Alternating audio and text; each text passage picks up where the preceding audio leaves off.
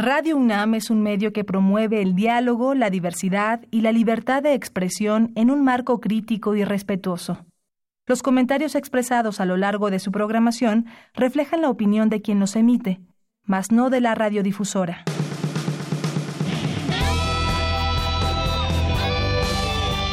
Prisma RU. Relatamos al mundo.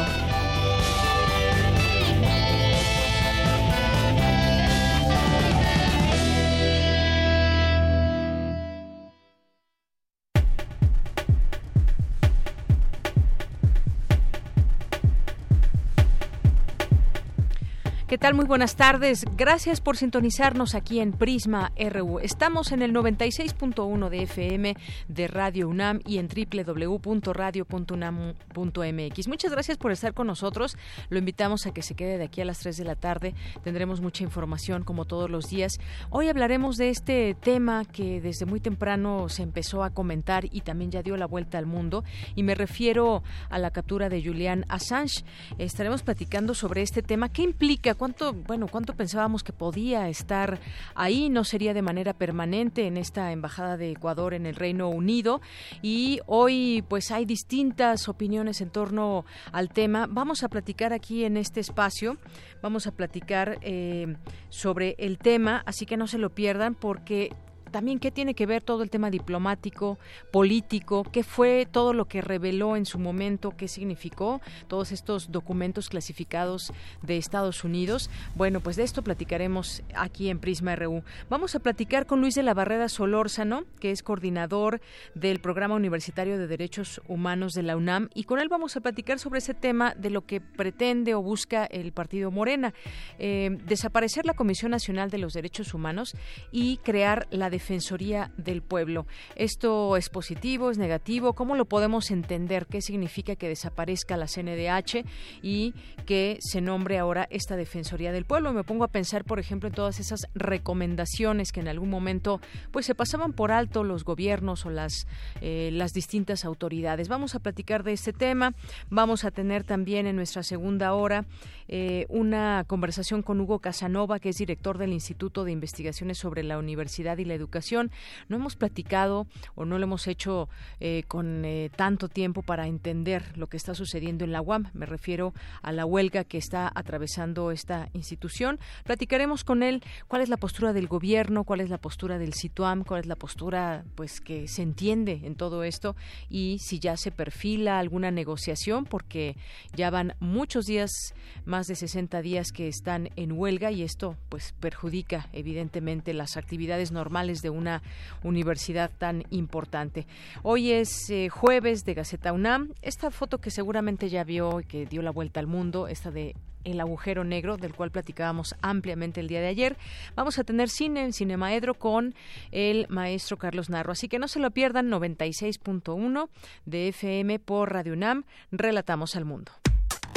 Relatamos al mundo. Relatamos al mundo.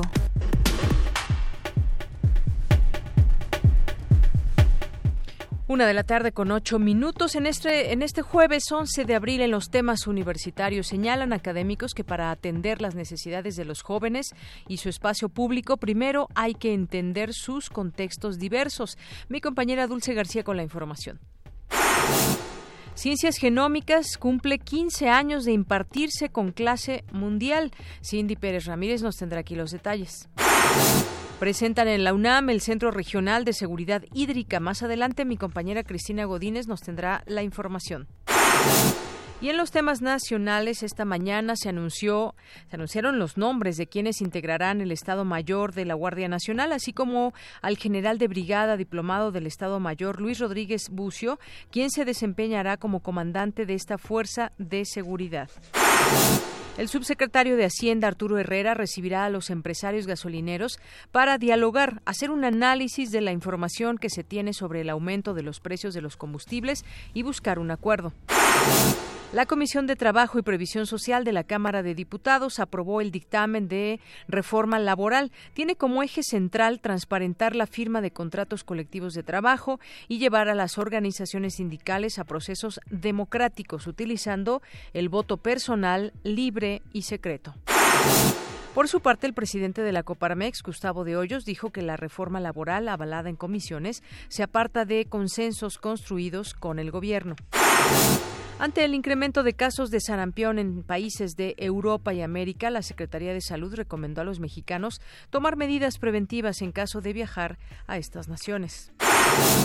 En materia internacional, la policía británica arrestó al fundador del portal Wikileaks, Julian Assange, después de que Ecuador le retirara el asilo diplomático en la embajada ecuatoriana de Gran Bretaña.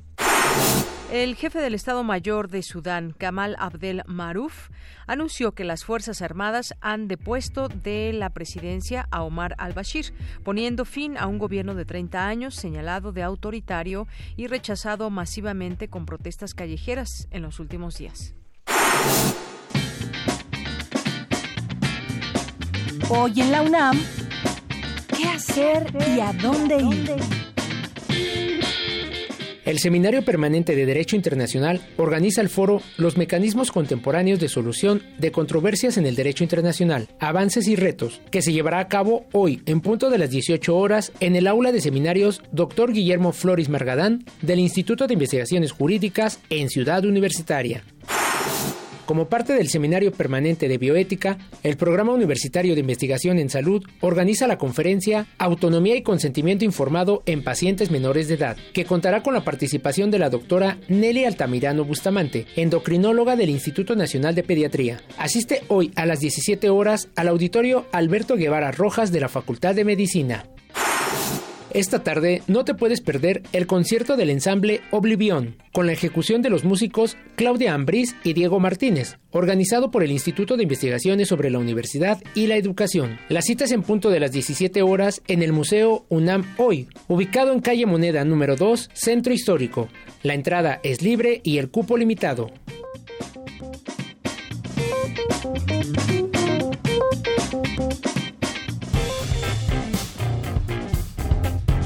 Campus RU.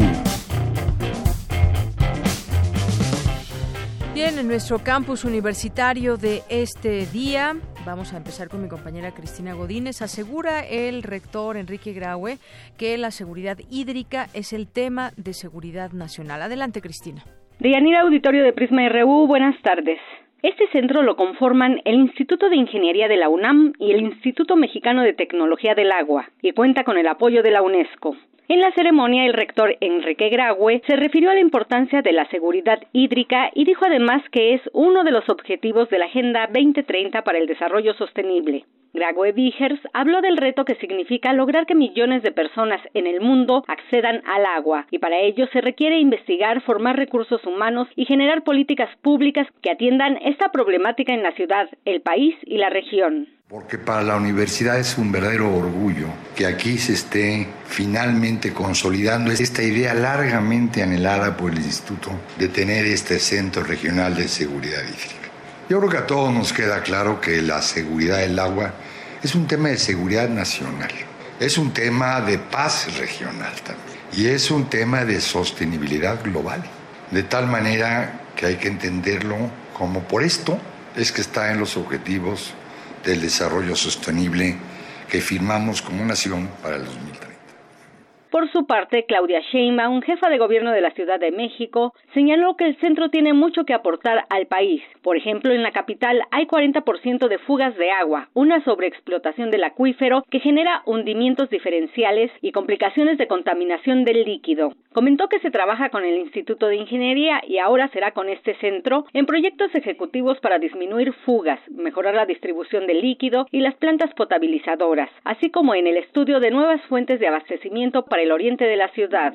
En tanto, el representante de la oficina de la UNESCO en México, Frederick Bacheron, expuso que el agua es un recurso clave para la salud y la seguridad humana, pero se estima que en 2030 la mitad de la población vivirá en zonas con alto estrés hídrico. Es por ello que la UNESCO impulsa proyectos relacionados con la educación para el cuidado del líquido y el mejoramiento de su gestión, que incluya a la ciencia, la innovación y la cultura, que forman parte del Programa Hidrológico Internacional. Deyanira, este es mi reporte. Buenas tardes.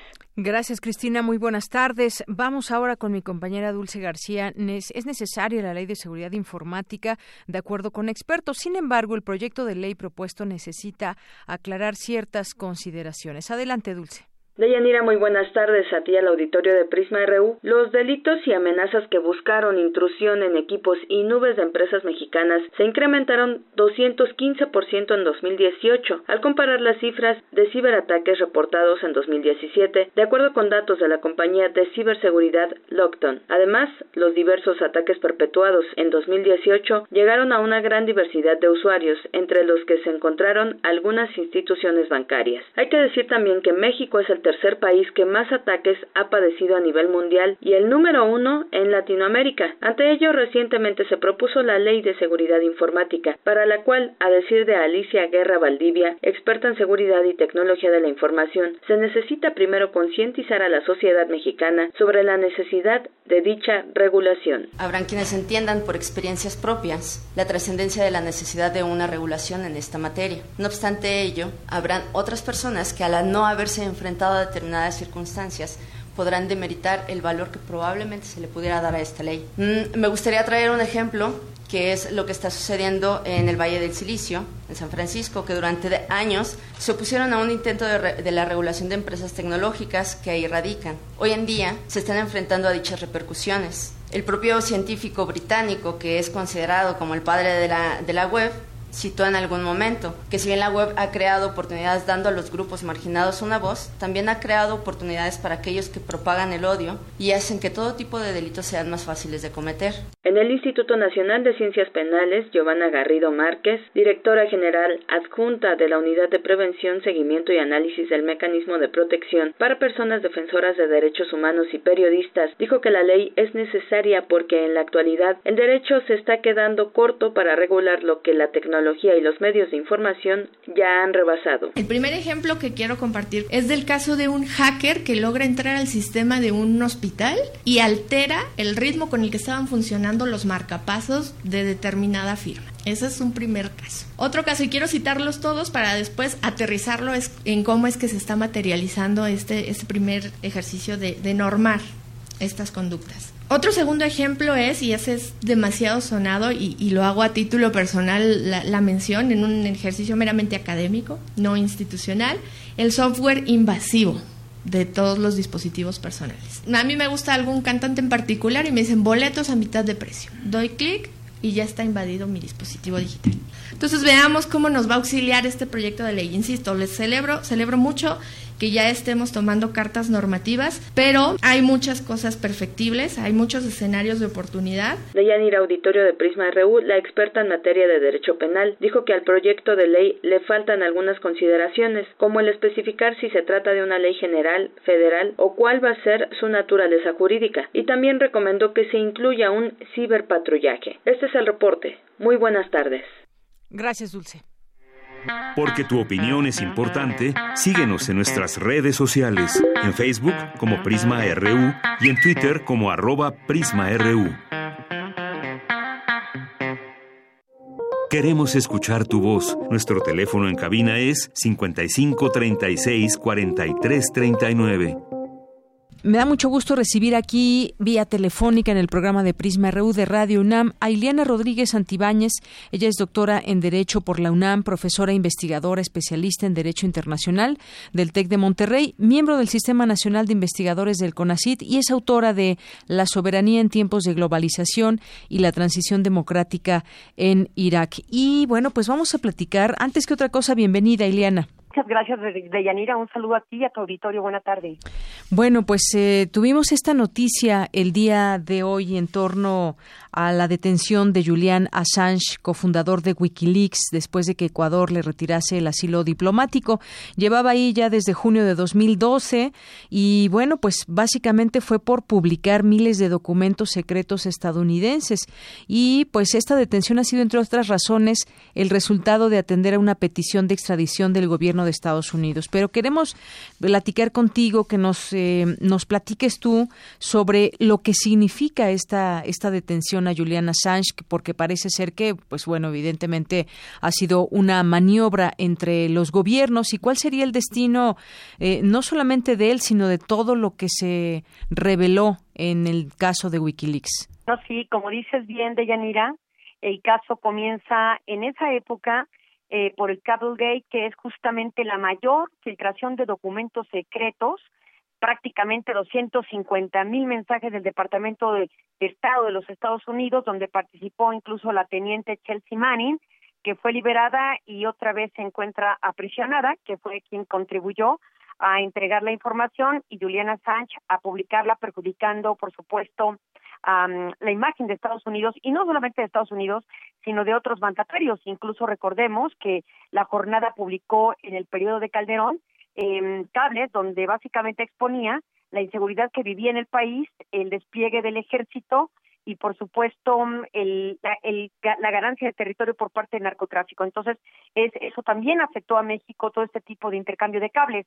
Ahora bien, eh, ciertamente en ese momento vimos a Juliana Sánchez, este australiano joven de 47 ahora, eh, lo vimos en su momento como un Robin Hood, igual que a Edward Snowden, tratando de desmantelar la corrupción que había al interior de los gobiernos en torno al manejo político y social de varios temas. Eh, por supuesto, esto dañó la seguridad de ese país en particular, Estados Unidos, que es el que solicita actualmente la extradición. Ahora bien, eh, en este proceso en que él fue asilado por la Embajada de Ecuador en el Reino Unido, eh, no se podía sustraer de esta justamente por las convenciones internacionales que ostentan o señalan lo que tiene que ver con la inmunidad o la inviolabilidad de las misiones diplomáticas o las sedes diplomáticas. En este caso, el recinto de una embajada es impenetrable por la autoridad de otro Estado, porque está esta inmunidad que la sustrae del marco legal para que pueda cumplir sus funciones sin ningún obstáculo. Eh, así se mantuvo refugiado prácticamente Julian Sánchez todo este tiempo en la Embajada de Ecuador, tratando de obtener un salvoconducto para poder abandonar el territorio británico y tratar de regresar a su país y mantenerse a salvo. Primero, por la acusación que pesaba formalmente eh, por parte de Suecia de delitos de carácter sexual, mismos que ya han vencido por el propio paso del tiempo. Esa orden jamás se pudo ejecutar porque Julian Assange tenía esta inmunidad procedente de la inviolabilidad del recinto en el que se en el que estaba hasta esta mañana. Eh, y bueno, ¿qué fue lo que ocurrió? Eh, quisiéramos decir y aceptar lo que la prensa señala, de que Juliana Assange comenzó a ser un visitante indeseable para Ecuador dentro de la propia embajada, eh, un personaje autoritario, egocéntrico, maleducado y sucio. Eh, eso sería muy fácil. Hablar de que por eso Ecuador le quita el asilo y puede penetrar entonces la policía británica al recinto y, y, y, retener o tomar en aprehensión a propio Julian Assange sería un camino fácil. Aquí eh, Estados Unidos ha querido, y junto con el Reino Unido, mantener una imagen de que esto obedece 100% a la ejecución de una orden de detención procedente de la solicitud de extradición por parte de los Estados Unidos. Es decir, se quiere reducir un aspecto meramente judicial y procedimental en el momento que se le quite el asilo eh, diplomático a Juliana Sánchez. Pero la realidad es que aquí hay un tema de seguridad nacional para los Estados Unidos y que, por supuesto, el Reino Unido ha sido un gran aliado desde tiempos inmemoriales con Estados Unidos. Así es que el tema sí tiene una profundidad de carácter política que está buscando una excusa de carácter en este momento judicial. Eh, aquí el derecho internacional ya no puede participar porque la policía no entró a la fuerza, no se violentó la Convención de Viena de Relaciones Diplomáticas, no se, no se violentó la Convención sobre el Asilo Político, es simplemente ya no se le dio la protección de Ecuador, Lenin Moreno, este, esta mañana, el mandatario ecuatoriano, estaba enviando tweets señalando eh, sus motivaciones para ya no otorgarle el asilo, cómo se convirtió en un personaje indeseable, pero al final es la cantidad de información que poseía y posee el propio Julian Assange que eh, pone en entredicho la reputación no solamente de Estados Unidos, sino incluso ahora de la propia Ecuador, que no sabemos qué motivos y qué escándalos tenga que el propio Julian Assange haya querido utilizar y que por eso Lenin Moreno dice no queremos más al personaje y veremos cómo se realiza el juicio. Lo que se espera de Yanira y amigos en la radio es que ahora haya un procedimiento en el Reino Unido eh, y se le juzgue aquí, tratando de impedir que sea efectivamente trasladado a los Estados Unidos donde dependiendo del estado que llegue y por los delitos de que se le acusen, pueda ser eh, no solamente encarcelado a perpetuidad, sino francamente recordemos que hay en, el, en Estados Unidos hay estados que mantienen la pena de muerte. Entonces, ese es el gran dilema al que se enfrentará judicialmente Julian Assange, el antes Robin Hood en los medios.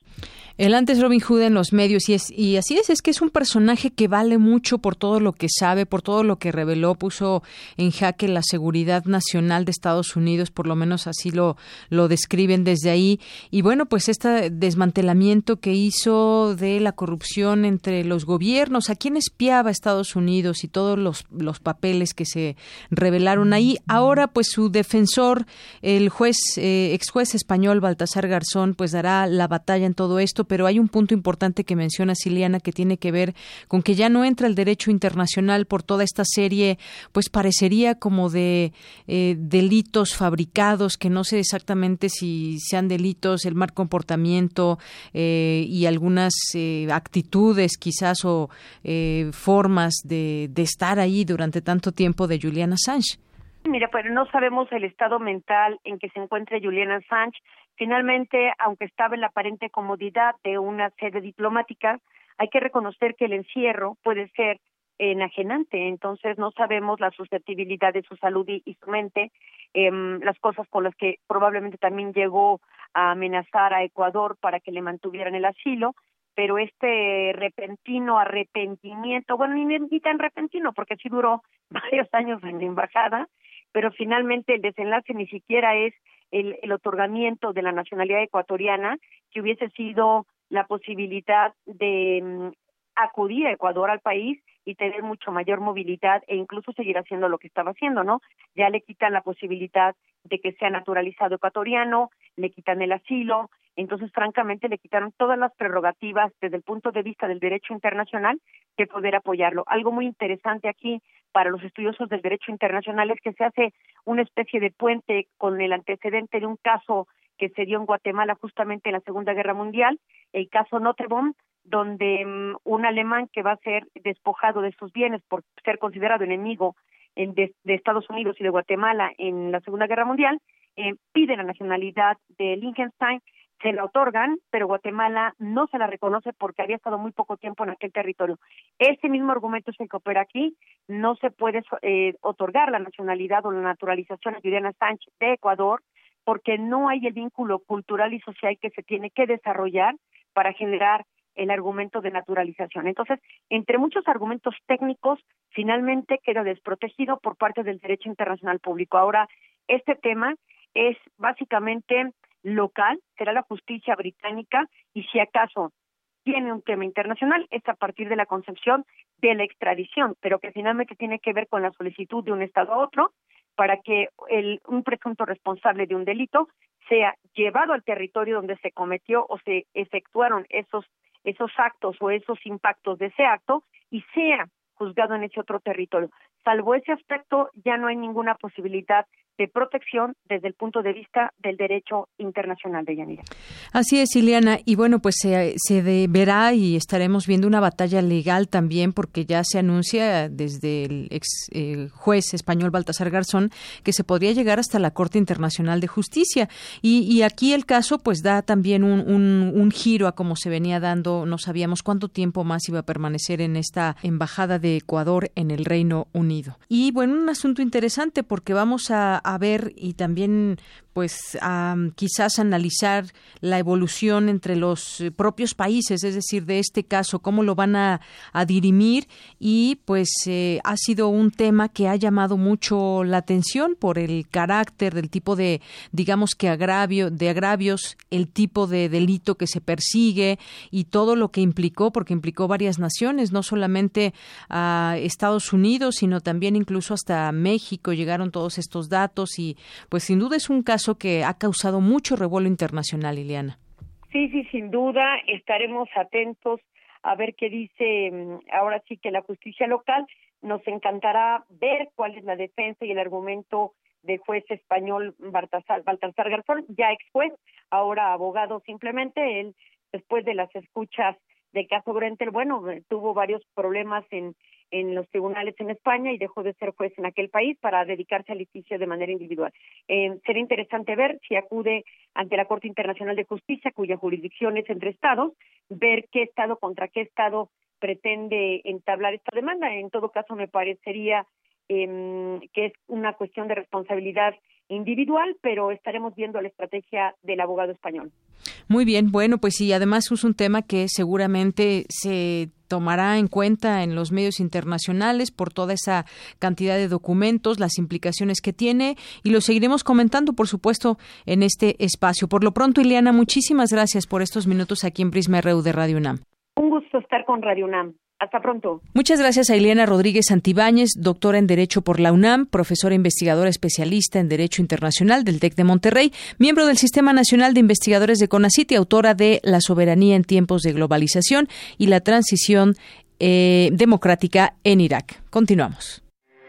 Porque tu opinión es importante, síguenos en nuestras redes sociales, en Facebook como Prisma RU y en Twitter como arroba PrismaRU. Queremos escuchar tu voz. Nuestro teléfono en cabina es 55 36 43 39. Continuamos, una de la tarde con 30 minutos. Las bancadas de Morena PT en el Congreso de la Unión pretenden crear un nuevo organismo denominado Defensoría del Pueblo que supla la Comisión Nacional de los Derechos Humanos. ¿Esto qué significaría? Hablemos de este tema. Ya está en la línea telefónica el doctor Luis de la Barreda Solórzano, coordinador y fundador del Programa Universitario de Derechos Humanos de la Universidad Nacional Autónoma de México, de la UNAM. Es investigador de del Instituto de Investigaciones Jurídicas de la UNAM. ¿Qué tal, doctor? Bienvenido, muy buenas tardes. Deyanira, buenas tardes, mucho gusto. El gusto es mío, doctor. Pues hablar de ese tema, ¿qué significa eh, que desapareciera la Comisión Nacional de los Derechos Humanos, que se cambiara a esta, este nombre de Defensoría del Pueblo. ¿Qué implica? ¿Cómo lo ve usted desde su eh, punto de vista y análisis? Lo veo como un golpe a una institución, el Ombudsman en México, que ha tenido un funcionamiento muy relevante en la defensa y promoción de los derechos humanos. Lo veo como un golpe más contra los organismos autónomos en México, lo veo como un golpe más eh, contra la, las instituciones que han significado de una manera muy importante un contrapeso al poder político, al poder, eh, a la fuerza eh, del poder ejecutivo. Creo que es una medida absolutamente inaceptable y yo esperaría que muy pronto el Ombudsman Nacional y los Ombudsman de las diferentes entidades federativas alcen la voz muy enérgicamente y que la opinión pública también, eh, los diferentes comentaristas en los diferentes espacios eh, y los partidos de oposición reaccionen de una manera muy muy vigorosa contra esta propuesta, así como deben reaccionar de manera muy vigorosa contra la disparatada propuesta de crear una sala más en la Suprema Corte de Justicia. Sin duda, doctor, será interesante e importante escuchar al ombudsman para cuando se pronuncie, escuchar también la, la, opinión que dé el análisis ante este tema que podría estarse discutiendo. Y bueno, pues esto, leyendo un poco, nosotros como también como ciudadanos, informarnos esto qué significaría. Este proyecto establece constituir la Defensoría del Pueblo como un organismo nacional de protección a derechos humanos. Entre las cosas que dice, destaca que eh, la Defensoría formulará recomendaciones públicas vinculatorias, denuncias y quejas ante las autoridades respectivas. Como sabemos, doctor, cuando se emiten recomendaciones por parte de la CNDH, pues son o no tomadas en cuenta también. Me gustaría que, su punto de vista en torno a lo que dicen que habrá esta, digamos, vinculación eh, con las autoridades respectivas. Cuando se habla de recomendaciones vinculatorias, se está eh, queriendo decir que esas recomendaciones serán de cumplimiento obligatorio para las autoridades. Donde existe el ombudsman, en los diferentes países donde existe el ombudsman, las recomendaciones no tienen esa fuerza vinculatoria o coactiva, es decir, que se puede echar de la fue mano de la fuerza pública para hacerlas cumplir, porque eso corresponde a la autoridad judicial o a la autoridad administrativa, no las recomendaciones de un ombudsman, por su esencia misma, no son coactivas. Se trata, por supuesto, de que esas recomendaciones se cumplan, y eso depende de que los de que los servidores públicos, los titulares de las diversas instituciones eh, del poder público, las atiendan, las atiendan con diligencia, las atiendan con protitud, las atiendan con eficacia si se dice que las recomendaciones no siempre son atendidas y ahora se está en el gobierno, bueno, pues que ese gobierno dé instrucciones a todos, a todas a los titulares de todas las dependencias para que cumplan con las recomendaciones. En cuanto a que mm, el ombudsman pueda formular denuncias, en cuanto a, a que el ombudsman pueda recibir quejas, pues ya lo hace. Entonces, parece una, a mí me parece una propuesta eh, que está basada en la ignorancia de lo que es la institución y en un terrible sectarismo. Simplemente eh, eh, me hace recordar lo que ha sido la Defensoría del Pueblo en Venezuela. Cuando yo era presidente de la Comisión de Derechos Humanos del entonces Distrito Federal, fui invitado a Venezuela, donde aún no existía el ombudsman, a dar una plática sobre cómo debían ser las comisiones. Y había un enorme entusiasmo en la academia, en el sector público, en, entre los comentaristas, en general, en la sociedad había un gran entusiasmo por la creación del ombudsman. Y yo expliqué que un ombudsman para hacerlo auténticamente debía ser absolutamente autónomo, debía estar integrado por gente de gran calidad profesional y gran calidad moral, actuar con gran profesionalismo y atender las quejas con prontitud. Lo que existe en Venezuela es un defensor del pueblo que es una marioneta del poder ejecutivo, del presidente de la República, que, que, que en Venezuela se ha convertido en un verdadero tirano. No queremos eso para, para México. Eso no nos sirve. Nos sirven comisiones de derechos humanos y ese es el sistema de defensa de los derechos humanos, el mexicano, el sistema no jurisdiccional de defensa de los derechos humanos más grande del mundo, nos sirven comisiones que actúen con profesionalismo y con autonomía. Si alguna comisión no está funcionando de manera óptima por falta de recursos, bueno, pues hay que darle más recursos. Si alguna comisión no está funcionando, no está siendo eficaz porque los servidores públicos no atienden sus recomendaciones, bueno, pues que las atiendan. Lo que no es razonable es querer suprimir un sistema que ha tenido una gran importancia en la defensa de los derechos humanos. Muchos quejosos han logrado que se les haga justicia, que sus derechos les sean resarcidos, gracias a la intervención de estas comisiones.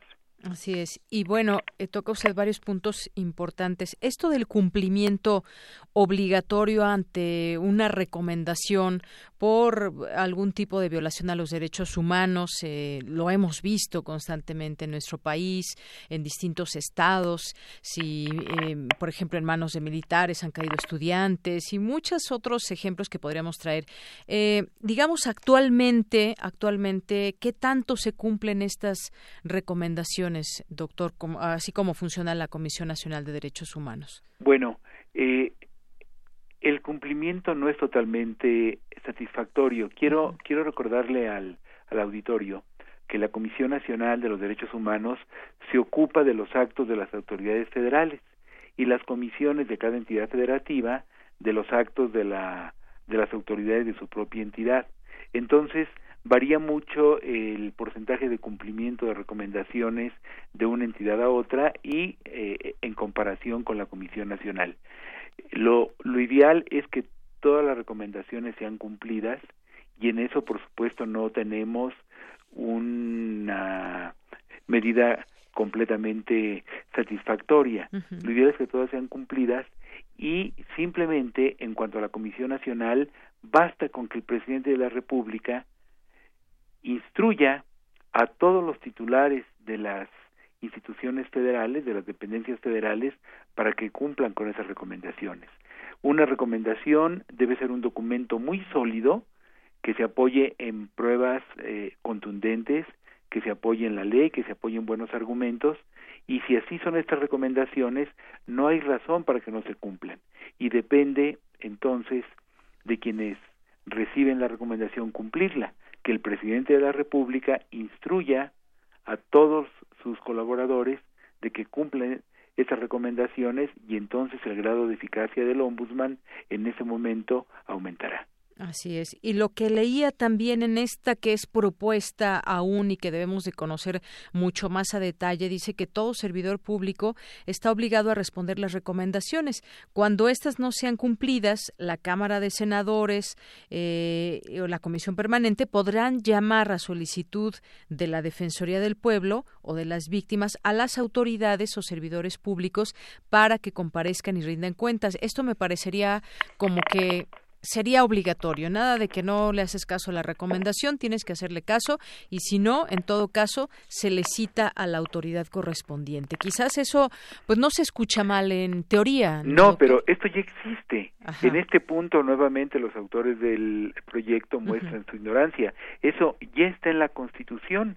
eh, en la en la Constitución el artículo 102 en su apartado B eh, regula la institución del, del ombudsman y dice claramente, eh, leo, leo, tengo aquí una constitución, leo textualmente, dice, la Cámara de Senadores o en sus recesos la Comisión Permanente o las legislaturas de las entidades federativas según corresponda podrán llamar a solicitud de estos organismos, se refiere a las comisiones públicas de derechos humanos, a solicitud de estos organismos a las autoridades o servidores públicos responsables para que comparezcan ante dichos órganos legislativos a efecto de que expliquen el motivo de su negativa a aceptar una recomendación. Entonces, eh, ya el Senado de la República en el caso de la Comisión Nacional y las legislaturas de las entidades federativas, en el caso de las comisiones locales,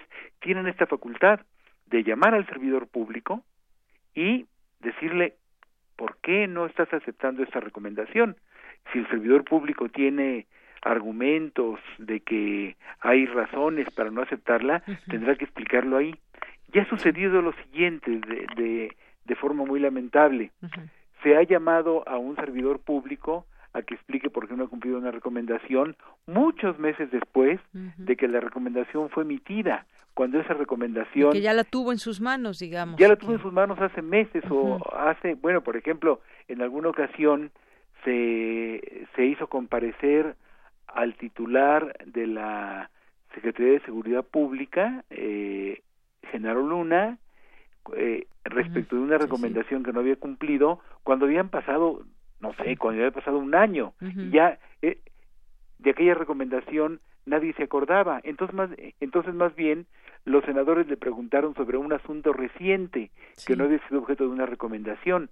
Lo que debe hacer el Senado, que ahora tiene mayoría del mismo partido al que pertenece el presidente, y lo que deben hacer las legislaturas de los de las entidades federativas es citar inmediatamente a aquel eh, titular de alguna dependencia pública a quien el ombudsman pida que se cite para que explique por qué no aceptó una recomendación o por qué no la ha cumplido. Así es. Eh, sigo leyendo parte de lo que nos estamos informando a través de los medios y quienes están ahí pendientes reportando y sugiere conformar una jurisdicción nacional que a través de representaciones en las entidades federativas permita a la Defensoría del Pueblo hacerse cargo de las violaciones a los derechos humanos en todo el país y evitar lo que sucede hoy en muchos estados en los que los organismos de protección de derechos humanos no son autónomos y no son eficientes. Como sabemos, cada estado tiene una representación, pero ¿cuál es, cómo se vincula, digamos, con el eh, centro y con la Comisión Nacional de Derechos Humanos? Cada cada entidad tiene su comisión local de derechos humanos y eh, cuando una recomendación no es cumplida satisfactoriamente, la Comisión Nacional puede intervenir. Esto es, todo lo que están proponiendo, salvo la, el carácter vinculatorio de las recomendaciones, salvo eso, todo eso ya existe. Entonces, es absurdo que quieran terminar con un sistema que no es perfecto, ciertamente. Bueno, la perfección seguramente se encontrará en el mundo platónico o se encontrará en un paraíso que no sabemos si exista, un sistema que no es perfecto, que es perfeccionable, que es perfectible, pero que ha funcionado bien, que, que en muchos casos ha logrado detener o evitar los abusos de poderes o los abusos de poder, perdón, o propiciar que esos abusos se castiguen. Lo que es absurdo es querer destruir todo lo que no es obra del actual gobierno. Y digamos que no cabría la posibilidad eh, de que pues mejore, mejore de alguna manera el funcionamiento eh, con este nuevo organismo o quizás la propuesta sería, doctor, que se quede como Comisión Nacional de Derechos Humanos, pero que las cosas que no funcionan bien se pretenda o se exhorte y se luche para que realmente funcione? Conozco bien el funcionamiento de la Comisión Nacional y no conozco a fondo en detalle el funcionamiento de cada una de las comisiones, conozco el funcionamiento de varias, pero bueno, son eh, 32 comisiones aparte de la Comisión Nacional. La Comisión Nacional de, de los Derechos Humanos y, y, muchas de las comisiones locales hacen un trabajo muy profesional. Por ejemplo, que eh, voy a poner un ejemplo que es muy claro. Poca gente ha leído la recomendación de la Comisión Nacional sobre el caso Ayotzinapa, pero es una recomendación de gran calidad que implicó un trabajo de años, un trabajo arduo, un trabajo dedicado, un trabajo escrupuloso y poca gente la conoce porque es una recomendación muy muy extensa de mil y tantas páginas. Pero por ejemplo en esa en esa recomendación se señala la necesidad de que varios de los restos eh, que podrían ser de los normalistas sean enviados al laboratorio de Innsbruck para que se les analice y, y se vea si corresponden a los normalistas desaparecidos. Y eso no se ha hecho. y, y, este gobierno, el gobierno federal, la Fiscalía General específicamente, podría hacerlo. Entonces, que, que lo haga o que no lea o que no lo haga, no depende de que el ombudsman se llame Comisión Nacional de los Derechos Humanos o Defensoría del Pueblo. Depende simplemente de que de que se atienda con prontitud esa recomendación que repito es una recomendación es una recomendación excelente. Es una recomendación que no busca quedar bien con nadie que no busca quedar que no busca quedar bien con nadie convenencieramente que no busca sacar ningún rédito político para nadie. Es una recomendación que se afanó eh, en su elaboración, en su eh, por dar a conocer la verdad. La verdad no admite partidarismos, la verdad no admite colores, banderías, la verdad es una. eh, eh, el gran poeta Antonio Machado decía, em, tu verdad no me interesa, me interesa la verdad, si a ti te interesa, ven conmigo a buscarla. Entonces, el ombudsman no tiene por qué quedar bien con, con un grupo que se eh, arroga la, la representación de víctimas, no. Lo, lo que el ombudsman debe hacer sin banderías políticas, sin sectarismos, eh, sin partidarismos, es buscar la verdad. Y en el caso de la Comisión Nacional, es cosa de ver sus recomendaciones, sugerencias. Eh, hay una hay un trabajo de gran calidad profesional que busca descubrir la verdad que a veces es bastante difícil de encontrar. Quiero decir que cuando yo fui el presidente de la Comisión de Derechos Humanos del entonces Distrito Federal, eh, durante mi gestión, que fue de ocho años porque fui reelecto para, para, un segundo periodo, se cumplieron el el ochenta y tantos por ciento de las recomendaciones y muchos casos se resuelven sin llegar a una recomendación. Cuando el caso no es de una enorme gravedad, de una enorme importancia, y la autoridad acepta una propuesta de conciliación dentro del marco de la ley, el asunto se resuelve muy pronto. Nosotros resolvíamos los asuntos, la gran mayoría, en menos de un mes. Y cuando digo resolvíamos en menos de un mes, no me refiero a la resolución en el papel, sino que en los hechos el quejoso, el que, el que había presentado la queja, era resarcido en sus derechos en menos de un mes. Y más del 80% de nuestras recomendaciones fueron absolutamente cumplidas. E, entonces, si una comisión tiene gran calidad profesional en su trabajo, si cuenta con una gran autoridad moral y si las autoridades tienen disposición, buena disposición de cumplir las recomendaciones, el trabajo de las comisiones será eficaz y eso evidentemente redundará en una mejor vigencia efectiva de los derechos humanos. Muy bien, doctor. Pues muy interesante todo esto que nos platica usted como conocedor ampliamente de este tema de los derechos humanos. Sin duda nos, nos ilustra en este aspecto y lo vamos a seguir platicando porque aún nada está dicho y comienzan también todas las opiniones. Por ahí escuchaba también la del canciller Marcelo Ebrard. Estamos en el tema, doctor. Por lo pronto, muchísimas gracias. Al contrario, Daniela, muchas gracias a ustedes. Un saludo a todo el auditorio de Radio NAM. Un abrazo, buenas tardes. Muy buenas tardes. Gracias, doctor Luis de la Barreda Solórzano, coordinador y fundador del Programa Universitario de Derechos Humanos de la UNAM.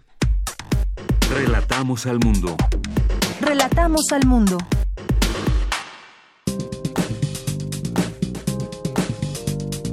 Cultura RU. Ya en la sección de cultura. ¿Qué tal, Tamara? Muy buenas tardes. Deyanira, buenas tardes a ti y a todos aquellos que nos acompañan a través del 96.1 de FM. Muchos saludos a quienes nos escuchan desde otras latitudes a través de Internet. Esta tarde, en esta sección de cultura, abrimos espacio a la danza. Hemos seguido de cerca la labor del taller coreográfico de la UNAM, que en febrero de este año inició su temporada 101 bajo la dirección de Diego Vázquez. Y bueno, les cuento que fiel a su tradición y sobre todo a la calidad y la preservación del legado de la maestra Gloria Contreras, el taller coreográfico ha contemplado un repertorio de piezas emblemáticas como Danza para Mujeres, La Consagración de la Primavera, Planos y Redención, además de incluir en su programa ocho nuevas propuestas que complementan la oferta del taller para este primer semestre de 2019. Una de estas propuestas se estrena mañana y para contarnos todos los detalles nos acompaña en la línea la coreógrafa Sara Matrigar. Sara, bienvenida a este espacio y muy buenas tardes. Hola, buenas tardes. Sara, mañana a las 12.30 presentan Eleven Scene, una obra donde tomas como punto de partida la teoría de las cuerdas. Cuéntanos, por favor, cómo se lleva esta teoría a la danza. Pues mira, em, la teoría a la danza eh, se lleva tratando de hablar de los diferentes puntos de vista que podemos tener adentro de un mismo movimiento. Em, fue desde el inicio tratemos de entender esa teoría y es muy difícil en la danza representar una teoría. Claro. Entonces, damos a ver al público unas 11 escenas con 11 bailarines, con 11 emociones humanas que representan las 11 dimensiones que podemos encontrar en la teoría de las cuerdas. Es, es muy interesante, Sara. A veces eh, pensamos que el arte no se mezcla con, con la ciencia, ¿no? Pero eh, en esta ocasión con Eleven Sin van de la mano, es una muestra de que es posible. Sí, totalmente. Creo que en danza es más difícil eh, entender y ver la relación entre la ciencia y, el, y la danza. Se encuentra en música, se encuentra mucho en artes plásticas y pues en danza no es tan tan común pero hemos tratado de hacerlo. Sara, ¿en qué momento eh, de tu vida decidiste tomar como eje esta teoría para llevarla y representarla? Eh, bueno, además eh, no podemos perdernos esta experiencia, ¿no? Entonces, sí me gustaría que le platicaras al auditorio en qué momento se te ocurre llevar esta teoría. Pues yo estudié danza en Estados Unidos y durante mis, pues mi carrera tuve un maestro de música que está muy interesado justamente entre la relación de la ciencia y de la física cuántica con la música. Y creo que desde ahí me abrió como este pues esta curiosidad a ver cómo podría hacerlo adentro de la danza. Y pues he tenido la oportunidad de hacerlo con el taller coreográfico este año. Entonces, la, tomé. y sobre todo que, bueno, el taller eh, con, con, toda la experiencia ya de 40 décadas, pero que además, eh, bueno, abre este espacio también a la experimentación, ¿no? Al, a la, se abre al diálogo corporal a través de, de, de la danza. Y bueno, esta pieza será estrenada mañana a las 12.30. Sí, en el Teatro Carlos Lazo. De la Facultad. Ajá, Facultad de Arquitectura. El domingo en, a las 12.30 en la Sala Miguel Covarrubias. Claro. Va a ser un poquito diferente, por vamos a encontrar más en la Sala Covarrubias por cuestiones técnicas, obviamente. Mm, ¿Cuánto dura la, la proyección, bueno, la apuesta? La propuesta dura 25 minutos. Bien. Y adentro del mismo programa vienen otras otras obras un estreno de la maestra coreógrafa y bailarina Olga Rodríguez y además de las otras obras del repertorio del taller coreográfico, dos en tango y sinfonía. Sinfonía, dos en tango con música de Astor Piazzolla, además. Correcto. Muy bien. Oye, y también, bueno, próximamente ya se acerca el Día Internacional de la Danza. ¿Estas piezas también podremos disfrutarlas como parte del programa? Sí, es correcto. En Eleven C será bailado en el, la Covarrubias también el día 28 de abril, parte del Día Internacional de la Danza, además de un otro estreno de la maestra Olga Rodríguez y un sí, un estreno de la de la maestra coreógrafa Yasmín Baragán, La migración de la mujer. Excelente. Muy bien, pues no nos resta más que eh, invitar al auditorio para que no se pierdan esta experiencia. Sin duda la danza rompe fronteras a través de la expresión corporal y afortunadamente, Sara, vamos a poder ser testigos de ello. Esta pieza será estrenada mañana 12.30 en el Teatro Arquitecto Carlos Lazo de la Facultad de Arquitectura. Y bueno, también importante comentarles que la entrada es libre y que además eh, la función del, del domingo ya nos ha contado que eh, es un poco más, eh, eh, vaya, es diferente y bueno, ahí sí hay un costo de 80 pesos con descuentos habituales. Entonces tampoco hay mucho pretexto como para no acercarse a todo lo que realiza el taller. Así es, todo lo que realiza el taller coreográfico de la UNAM. Muchísimas gracias por la invitación que nos haces, Sara Matrigar, coreógrafa y también asistente del taller coreográfico de la UNAM. Muchísimas gracias. Gracias y mucho éxito.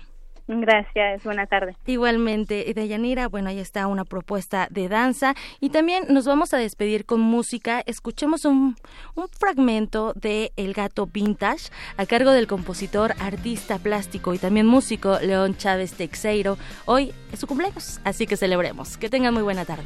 Gracias Tamara y gracias a usted que sigue nuestra señal. Vamos a hacer un corte y regresamos a la segunda hora de Prisma que rajas el musgo en la sien. Mueves el vidrio de las casas que caen. Lames el lomo del gato que ves en el rincón. Me ves salir en el rincón.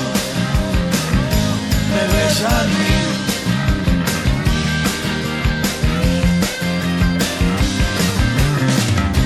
Un ojo roto despierta en la luz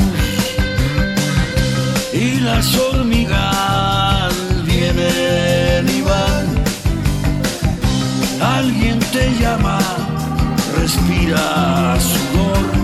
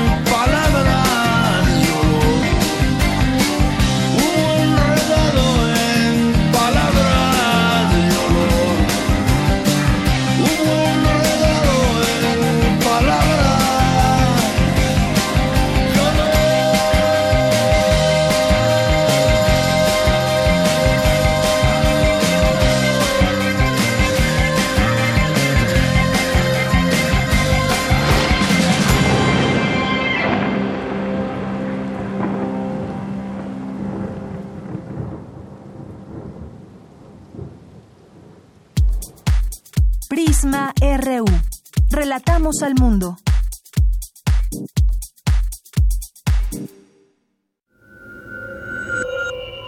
Escuchas 96.1 de FM. XEUN. Radio UNAM. Transmitiendo desde Adolfo Prieto 133, Colonia del Valle, en la Ciudad de México. Radio UNAM. Experiencia sonora.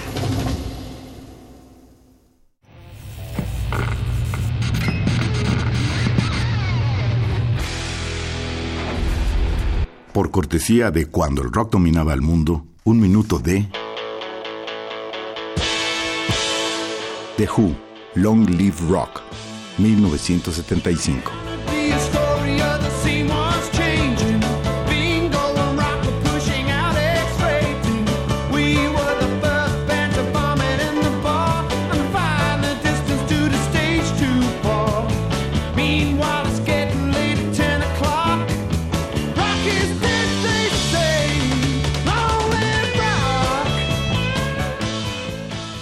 Escúchanos todos los viernes a las 18.45 horas por esta frecuencia. 96.1. Radio UNAM. Experiencia sonora.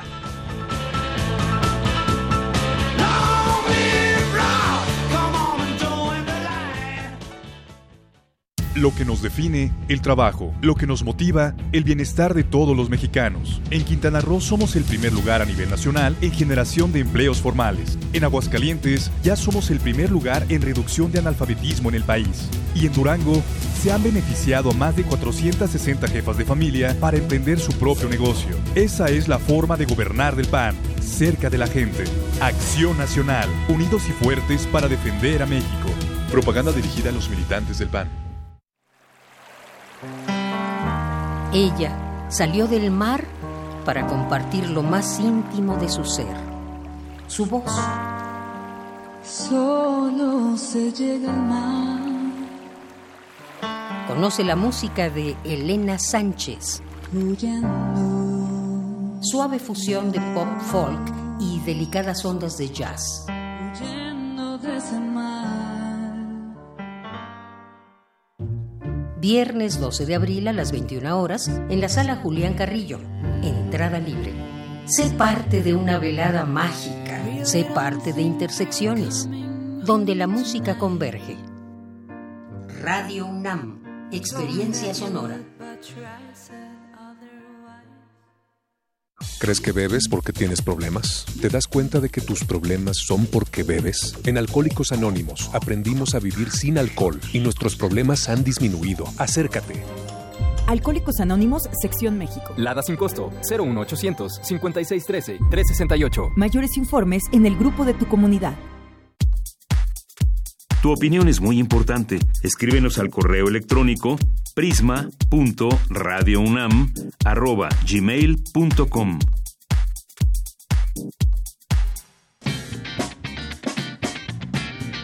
Mañana en la UNAM, ¿qué hacer y a dónde ir?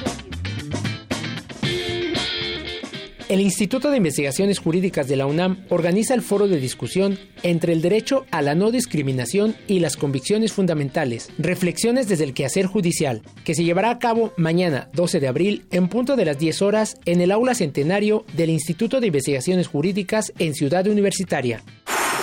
Como parte de las actividades por el 150 aniversario de la tabla periódica de los elementos, se llevará a cabo la videoconferencia ¿Cómo surge la tabla periódica? con la ponencia del doctor Juan Pablo Sánchez. La transmisión se realizará mañana 12 de abril en punto de las 10 horas en el sitio oficial de la Dirección General de Divulgación de la Ciencia www.dgdc.unam.mx diagonal en línea. Mañana no te puedes perder la proyección de la cinta Bruma, del director de cine uruguayo Max Unino, que narra la búsqueda de identidad y la exploración de los conflictos emocionales de Martina, una joven que decide huir de su vida en la Ciudad de México y se dirige a Berlín, emprendiendo un viaje para encontrarse con ella misma. Descubre qué pasará en esta reveladora travesía. Las funciones serán mañana a las 11, 13, 16 y 17.45 horas en la Sala José Revueltas del Centro Cultural Universitario. Para Prisma RU, Daniel Olivares. Bien, regresamos dos de la tarde con cuatro minutos. Gracias por seguir en sintonía de Prisma RU aquí en el 96.1 de FM y en www.radio.unam.mx. Es un gusto que estén aquí ustedes con nosotros y nosotros hacerles compañía a través de su radio o donde quiera que nos estén escuchando, a través de cualquier medio y en donde quiera que se encuentren. Bueno, pues es momento de mandar saludos a todos ustedes. Alberto, por aquí presente, Ángel Cruz, que nos dice, antes de escuchar al doctor de la Barreda, pensaba que la sustitución de la Comisión por la, la Defensoría del Pueblo era absurdo. Después de escucharlo me convencí de que es una verdadera estupidez. Saludos sonoros a todos el equipo de Prisma RU. Gracias, Ángel Cruz. Eh, saludos también a los amigos del taller coreográfico de la UNAM, a Noé Flores Bolaños, Salzar Cuiquetecuani, que nos dice, ya que ellos no se echan porras, pónganle Radio UNAM, ya que está muy bueno el chisme en Prisma RU. Gracias, Cuiquetecuani. Soco Muñoz nos dice, ¿por qué nunca invitan a los directamente responsables? En este caso, alguien de Morena o del PT, siempre escuchamos a alguien más y nos invita a la parte implicada. Gracias, Soco Muñoz. Aquí tratamos, pues, de tener las dos partes ya en su momento pues habrá y encontraremos a alguien que también nos dé la contraparte de todo esto y podamos escuchar distintos enfoques y distintas opiniones sobre un mismo tema. Muchas gracias por este comentario que tomamos en cuenta. Eh, Ojolo, JS Gomú también. Eh, también nos manda saludos aquí Vico Casa. Eh, muchas gracias. Nos manda saludos también y aquí presente Andrea González, Galán de Barrio. Nos dice, tengo clase, pero ahí estamos al pendiente también de Prisma RU. Muchos saludos, Galán de Barrio. Gracias a, a ti y también a todas las personas que estén por ahí en el CCH, ¿verdad? Escuchándonos. Andrea González también. Eh, mandamos saludos, dice que está atenta para escuchar Prisma RU. Abrazos, abrazos también para ti, Andrea, para que después no le reclamen otros en Radio Escuchas. Ya sabemos quién, Andrea. Bueno, Alex Cardiel también presente, Danza Danza RG, nuestros amigos de ingeniería, César Alberto que nos dice, ¿puedo olvidar escribirle? Seguro que sí. Últimamente olvido muchas cosas, pero la verdad olvidar escucharlos, eso sí no lo he podido olvidar. Saludos. Gracias, César Alberto. Gracias por este bonito mensaje. Eh, Soma también por aquí, eh, a Biblioteca Sumnam, también les mandamos saludos. Juan, Juan Rojas, información incluyente Moisés Sánchez eh, Luis A. Hurtado, Ciencia Forense UNAM, aquí varias, varias también de las cuentas que nos seguimos mutuamente aquí de la universidad. Eh, muchos saludos a todos ustedes también. Paloma G. Guzmán, Juan José Mirós, eh, Magdalena González, José Daniel Rocha, todos, todos los vamos leyendo, leyendo por aquí. Y bueno, vamos a regalar boletos, ya tenemos boletos para el próximo domingo. Yo sé que muchos esperan este momento y pues vayan rápido a su teléfono porque las primeras personas que nos llamen, que quieran ir al eh, Estadio Olímpico, en este torneo clausura 2019. Nos tienen que llamar al 55 36 43 39. Se enfrentarán Pumas contra Tijuana el próximo domingo 14 de abril al mediodía. Y bueno, pues aquí tenemos estos cinco pases dobles para ustedes que nos llamen. Bien, pues eh, ahorita damos a conocer los nombres. Por lo pronto, pues vamos a más información universitaria. Ciencias Genómicas cumple 15 años de impartirse con clase mundial. Cindy Pérez Ramírez nos tiene la información. Cuéntanos, Cindy, adelante. Deyanira, muy buenas tardes. Te saludo con mucho gusto en esta tarde de jueves. Al conmemorarse 15 años de la licenciatura en Ciencias Genómicas, el rector de esta casa de estudios, Enrique Graue Vigers, afirmó que el Centro de Ciencias Genómicas de la UNAM ha dispersado esta ciencia en el país, que indudablemente es una de las grandes fuentes de trabajo en este siglo. Indicó que esta carrera tiene un alto nivel académico reconocido nacional e internacionalmente. Prueba de ello es que sus egresados acceden a posgrados de alta exigencia en México, Estados Unidos, Canadá, Europa y Australia. En tres lustros se han titulado 263 alumnos, 7 de cada 10 con mención honorífica y cuenta con una eficiencia terminal de 80%. Es una licenciatura que ha dado grandes frutos, 280 egresados. De aquí ha surgido la genómica del país. Y esto indudablemente será una de las grandes fuentes de trabajo en un futuro, en este, en este siglo. Todo lo que es vida se va a situar finalmente en las ciencias genómicas. De ahí la trascendencia de una licenciatura de esta naturaleza. El director del Centro de Ciencias Genómicas, Christian Solenkamp, recordó que desde el 2000 investigadores del entonces Centro de Investigación sobre Fijación del Nitrógeno y del Instituto de Biotecnología trabajaron en la propuesta del plan de estudios de la licenciatura que fue aprobada el 20 de junio de 2003. Fue la primera que se impartió en un campus universitario foráneo, precursora de las ciencias genómicas en Latinoamérica y la octava en el mundo. Hasta aquí el reporte. Muy buenas tardes. Gracias, Cindy. Muy buenas tardes. Vamos ahora con mi compañera Dulce García. Señalan académicos que para atender las necesidades de los jóvenes y su espacio público, primero hay que entender sus contextos diversos. Adelante, Dulce. Buenas tardes. Deyanira, muy buenas tardes a ti al auditorio de Prisma RU. Durante el encuentro titulado Jóvenes y Espacio Público, Miguel Armando López Leiva, académico del Instituto de Investigaciones Sociales de la UNAM, habló de la diversidad que existe entre los jóvenes y que es resultado esta de las posibilidades de acción. Muy a pesar del, del, entorno que es, en algunos casos de los capítulos que se plantean ahí, pues es un entorno adverso. Entonces creo que ese juego, ese equilibrio que hay entre las, digámoslo así, y perdón, aquí son un poco institucionalistas, las restricciones y las habilitaciones es muy interesante en cómo está planteando a lo largo de todos los capítulos del libro de distintas maneras y con distintos énfasis. Se condensan fenómenos notorios de los últimos tiempos el encierro en la vida privada, la privatización de espacios públicos, eh, digo, ejemplos muy claros como el cierre de las calles por temas de inseguridad desde hace muchísimos años y que creo que se ha acentuado en los los más recientes. Por su parte, Lucía Álvarez, académica del Centro de Investigaciones Interdisciplinarias en Ciencias y Humanidades de la UNAM, dijo que hay que conocer la relación entre el sujeto, es decir, los jóvenes, y el objeto, es decir, el espacio público, como interacción dinámica y heterogénea. Y que desde el punto de vista analítico constituye a su vez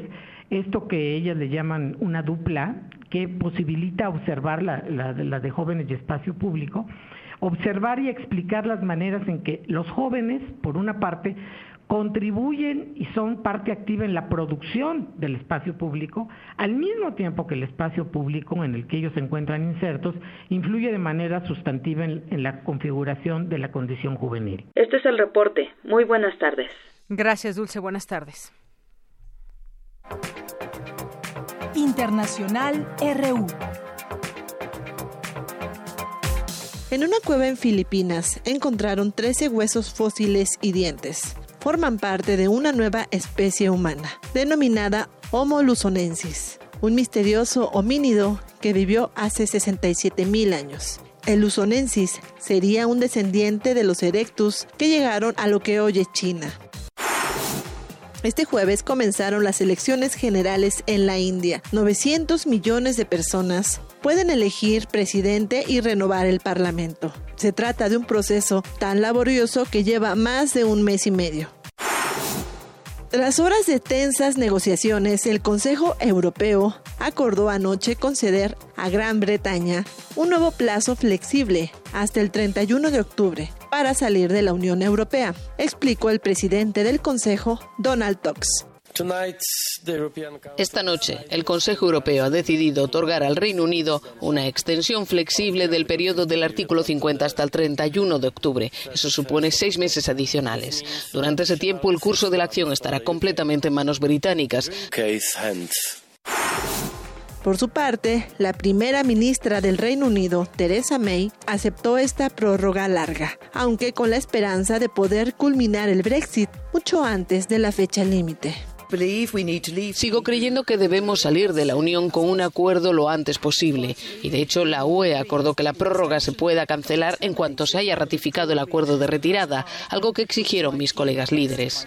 Eso supone que si podemos aprobar un acuerdo en las primeras tres semanas de mayo, no tendremos que participar en las elecciones europeas y saldremos oficialmente de la Unión el 1 de junio. El secretario general de la ONU, Antonio Guterres, pidió un alto al fuego total en Libia ante el descontrol que se vive en ese país. Y en Siria el conflicto armado continúa y los civiles se enfrentan a consecuencias catastróficas, dijo la nueva asesora humanitaria para el país, Nahat Rochidi. The numbers are disturbing.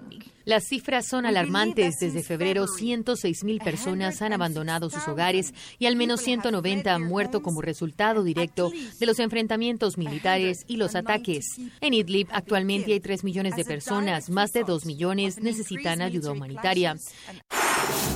El presidente de Venezuela, Nicolás Maduro, anunció un acuerdo con la Cruz Roja para el ingreso de ayuda humanitaria a su país, afectado por una severa crisis, mientras la oposición volvió a manifestarse en las calles para pedir su salida del poder. Respetando la soberanía de nuestro país, sin politización de ningún tipo, ni tergiversación, ni manipulación política. Y efectivamente cumpliendo los protocolos de seguridad extrema máxima que el sistema internacional tiene para cuando a los distintos países del mundo, incluida Venezuela, envían algún tipo de ayuda humanitaria. Con audios de Euronews y Telesur, las breves internacionales con Ruth Salazar. Porque tu opinión es importante, síguenos en nuestras redes sociales, en Facebook como Prisma RU y en Twitter como arroba PrismaRU. Relatamos al mundo. Relatamos al mundo. Bien, continuamos dos de la tarde con 16 minutos. Gracias por continuar con nosotros. Después de esta información universitaria y los temas internacionales, pues hay temas también nacionales. Hace rato me quedé pensando, muy interesante todo lo que nos dijo aquí el doctor eh, Luis de la Barreda Solórzano, y que también ya no nos dio tiempo de comentar lo que dice el canciller al respecto, Marcelo Ebrard, en donde dijo eh, que si hablamos de un nuevo régimen o un cambio de este en México, más que en reformas constitucionales y legales, estamos pensando en la verdad y la justicia y eso sí es un cambio de administración en el país es lo que a lo que se eh, refirió y también ratificó el compromiso de la nación con la defensa de los derechos humanos y garantizó que no habrá límite, que no se va a impedir ni escatimar ningún esfuerzo con tal de llegar a la verdad y a la justicia en todos los casos. Pues sí, hay casos, casos pendientes, entre ellos, por supuesto, el caso de los 43 estudiantes de Ayotzinapa, que todavía pues no ha llegado a un buen término. Me refiero al tema de la investigación, tomando en cuenta todos y tantos los elementos que hasta el día de hoy nos, no nos han llevado a un lugar específico desde su momento cuando tenía poco tiempo de haber sucedido esto, pues fueron momentos clave. Ahora, ya a varios años de que esto sucedió, pues de qué manera se hace la investigación. De cualquier manera, hay una comisión, está en marcha también eh, descubrir, investigar qué fue lo que sucedió a ciencia cierta con estos estudiantes.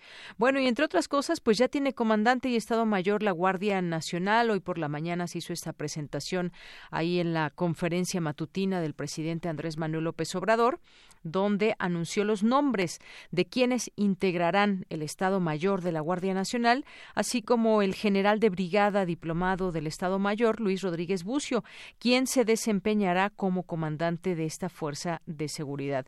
En su conferencia anunció que con estos nombramientos se busca conformar a la Guardia Nacional para que se desempeñe en labores de seguridad pública, una de las exigencias de la sociedad para atender la violencia en el país. Y al respecto, el titular de la Secretaría de Seguridad y Protección Ciudadana, Alfonso Durazo, presentó al Estado Mayor, el cual estará conformado por representantes de la Secretaría de la Defensa Nacional, de la Marina Armada de México y la Policía Federal. En la comandancia de la Guardia Nacional estará el general de brigada, diplomado del Estado Mayor Luis Rodríguez Bucio, representante del, como representante del Ejército, el general de brigada eh, de Azoloa Núñez Márquez. El representante de la Marina es el contraalmirante de Infantería de Marina, Gabriel García Chávez, y el representante de la Policía Federal, eh, Comisaría General la comisaria, la comisaria general Patricia Rosalinda Trujillo Mariel. Eh, también se explicó que la coordinación operativa institucional de la Guardia Nacional es un órgano intermedio entre el secretario y el comandante de la Guardia Nacional y tiene la responsabilidad de asesorarlo en diversos temas, particularmente en la elaboración de la estrategia de seguridad y la definición de los planes definitivos de este grupo de seguridad. El presidente destacó que con esta guardia se busca atender la seguridad nacional, la interior, pero lo más importante es la seguridad pública, motivo por el cual se dará un acompañamiento en la defensa y protección de los derechos humanos y su uso regula, eh, regulado de la fuerza. Bueno, pues Así ya se presentan estos nombres que seguramente se nos irán haciendo familiares en torno eh, conforme vaya pasando el tiempo y se den a conocer pues estas estrategias en principio, posteriormente pues eh, pues los números que tendrían en todo caso que cambiar, ir a la baja en la delincuencia y algunas cosas que iremos ya también platicando en este espacio, la coordinación con los distintos estados, los estados con sus municipios, que en muchos casos son muchos y están también en focos rojos. ¿Cómo, cómo trabajar de manera conjunta? Bueno, pues son temas que también ya iremos ahí viendo poco a poco. Este fue pues la, una de las notas más importantes que es esta coordinación operativa institucional, que es la Guardia Nacional, quienes la forman y bueno, pues ya está están ahí presentados estos nombres y estuvieron presentes también ahí en esta conferencia matutina de esta mañana. Y bueno, hay otros temas. La Comisión Federal de Electricidad niega futuros apagones y alertas críticas en gas natural algo que también es importante de mencionar luego de el apagón que hubo en en la península de Yucatán y bueno, pues el director de esta comisión, que es Manuel Bartlett, negó que vaya a haber apagones, así como alertas críticas por desabasto de gas natural. Esto después de que el presidente de la Comisión Reguladora de Energía, Guillermo García Alcocer, hiciera dichas declaraciones. En conferencia de prensa, el titular descartó, el titular de la CFE descartó las afirmaciones luego de que anteriormente ya había calificado como terrorismo eléctrico el hablar sobre apagones en el país eh, con la cancelación de la licitación de una línea de transmisión de Oaxaca Morelos. Respecto al apagón del pasado viernes 5 de abril en la península de Yucatán, dijo que se debió a la quema de siembra de caña, ya que existen 55 kilómetros de plantíos bajo las líneas de transmisión de la CFE. Bueno, pues parte de lo que dijo él, eh, quien está al frente de la Comisión Federal de Electricidad, su director Manuel Bartlett. Y bueno, aquí en la Ciudad de México, pues ya empezamos con este tema de en estas fechas de la contingencia ambiental. Por lo pronto estamos, según ha informado la CAME, en esta fase 1 Vamos a estar también muy atentos de lo que sucede en las siguientes horas, pero esta Comisión Ambiental de la Megalópolis informó ya por segundo día se mantiene la fase 1 de contingencia ambiental en el Valle de México. Eh, pues explicó que continúan los niveles máximos de ozono debido a que no hay condiciones favorables para la dispersión de contaminantes. Así que vamos a estar pues muy pendientes en el momento en que en que ya se retire esta fase 1. Eh, también se mantiene el programa Hoy no circula como sabemos, de las 5 de la mañana a las 10 de la noche. Así que seguimos pendientes en este tema. Continuamos. Queremos escuchar tu voz. Nuestro teléfono en cabina es 55 36 43 39. Porque tu opinión es importante, síguenos en nuestras redes sociales, en Facebook como Prisma RU y en Twitter como arroba PrismaRU.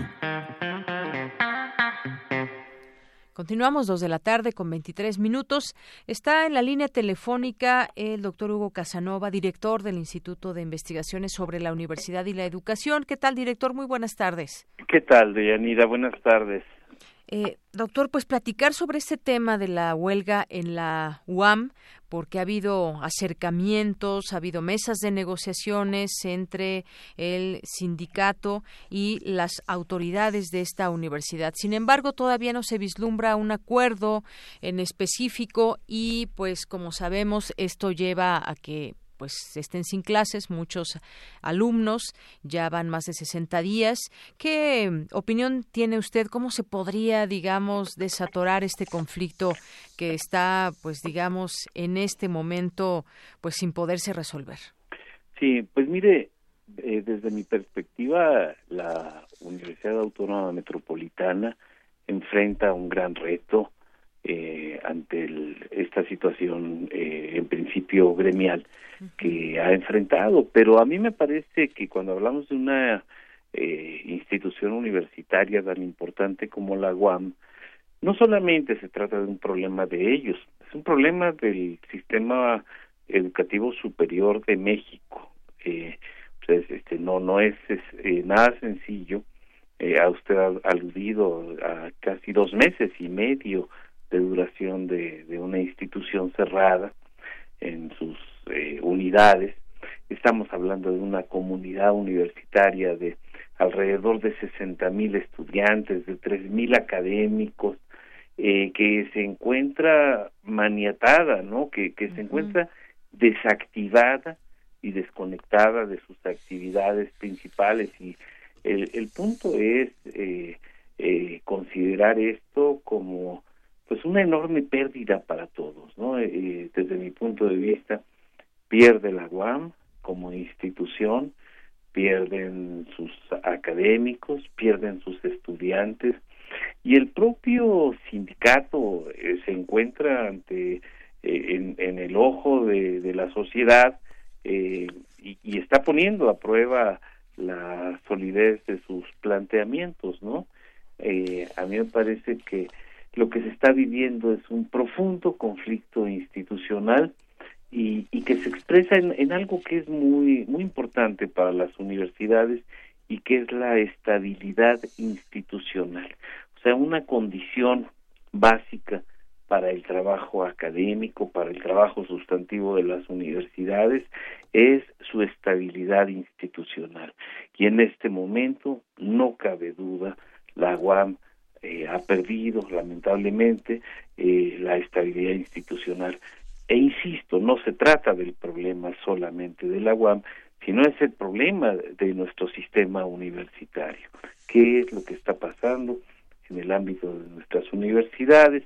¿Qué momento están viviendo las universidades frente a un país que está iniciando también un proceso de gobierno complejo que, que tiene eh, también eh, un poco más de tres meses, en fin, eh, estamos en una condición eh, eh, crucial desde mi punto de vista para la propia Universidad Autónoma Metropolitana y para el sistema universitario y el sistema educativo de México. Así es, doctor. Y bueno, pues es que efectivamente el hecho de que esté cerrada la universidad, pues afecta todas estas actividades cotidianas, todo el conocimiento que se genera, esa posibilidad de que los estudiantes, pues todos los días vayan y, y acudan a aprender. Eh, esto nos lleva también a reflexiones sobre nuestro sistema universitario en este en este caso de la UAM.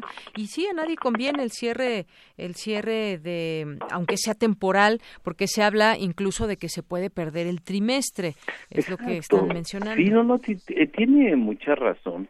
Eh, el el tema podríamos pensar en términos de trimestre pero ya lo que perdimos que son poco más de 130 días ya es una, eso es irrecuperable en, en nuestros jóvenes, es, es irrecuperable en términos del conocimiento, es irrecuperable en términos institucionales. O sea, eh, porque además sabemos que podríamos después de manera atropellada tratar de recuperar el trimestre.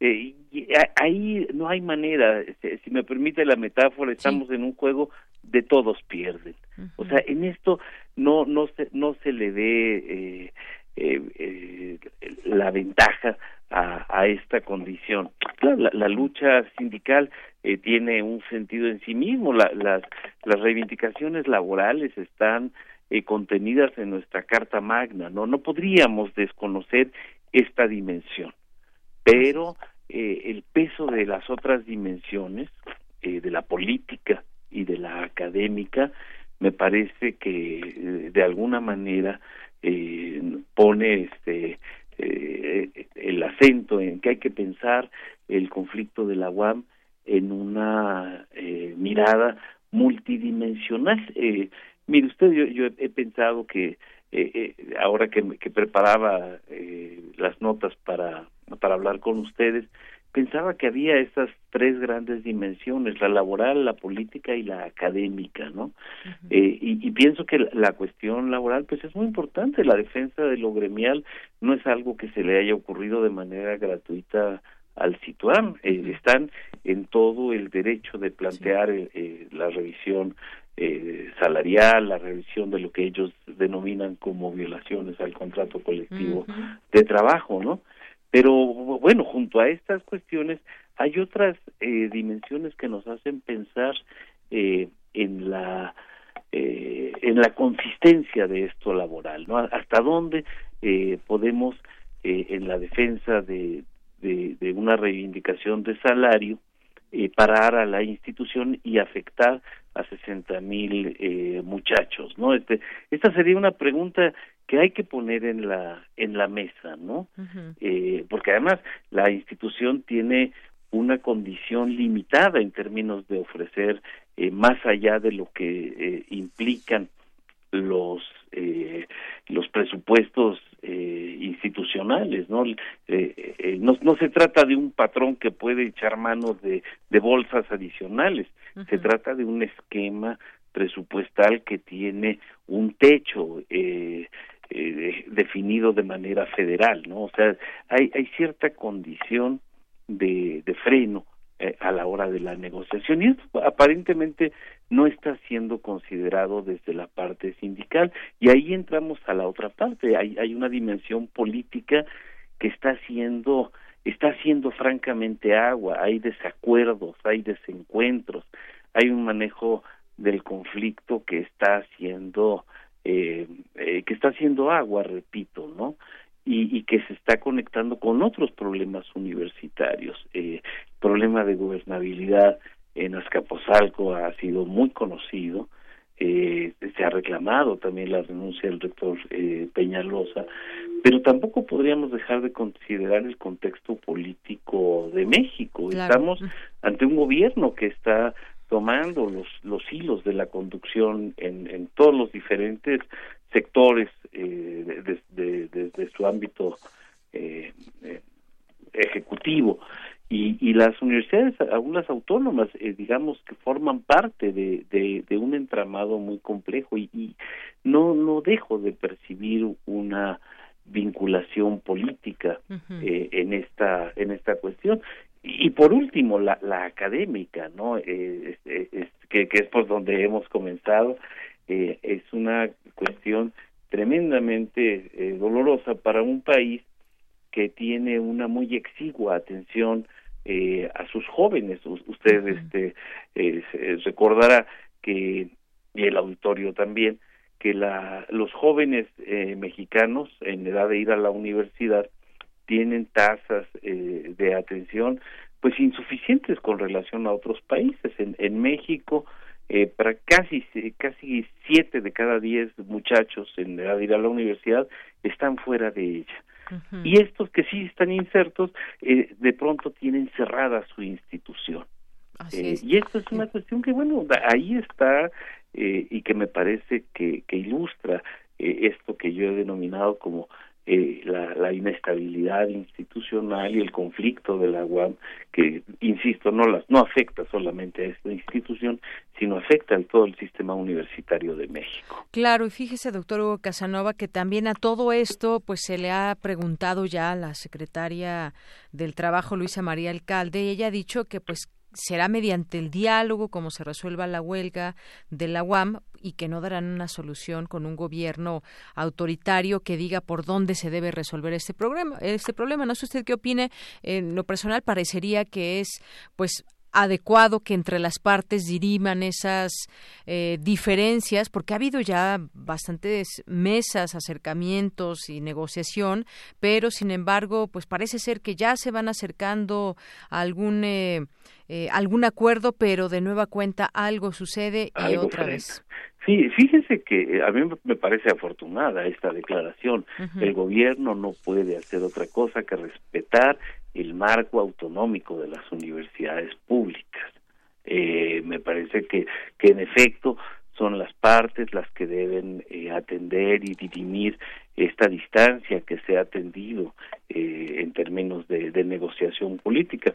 Y esto nos da, eh, de Yanira, una enorme responsabilidad a las universidades públicas. Eh, esto significa que los sindicatos eh, han de ser muy razonables en sus demandas, muy serios, muy consistentes, pero también muy sensibles a lo que está al país que en el que están insertos y a, las, a los límites de las autoridades universitarias. Y pero también significa una enorme responsabilidad para las autoridades universitarias en términos de creatividad, en términos de voluntad política, en términos de ponderar eh, con mucha seriedad aquellas cuestiones que está planteando el sindicato y de abrir vías efectivas de negociación. O sea, me parece que eh, tiene la Universidad Autónoma Metropolitana la posibilidad de repensarse eh, a partir de este de este conflicto y, y, yo haría votos por ello no este daría un, un voto de confianza para que el conflicto se fuera superando en esta medida. No necesitamos manos ajenas que vengan a resolver nuestros problemas internos. Eh, tenemos comunidades maduras, tenemos comunidades eh, con muchos años de experiencia, eh, cuerpos académicos que conocen mucho de la problemática universitaria, sindicatos también que, que, han demostrado su enorme capacidad para entender a, la institución en la que se inserta.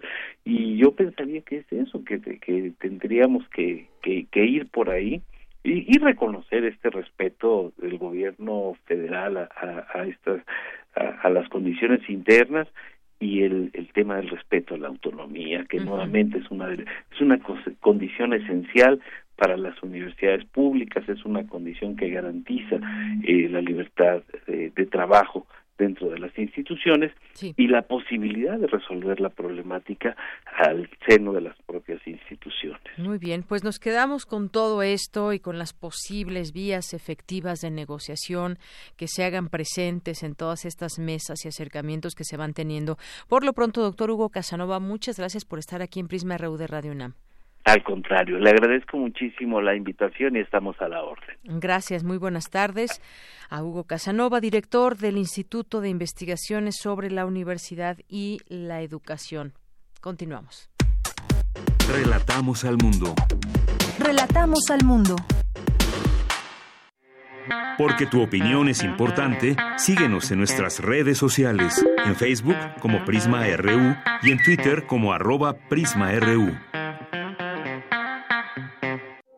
Queremos escuchar tu voz. Nuestro teléfono en cabina es 55 36 43 39.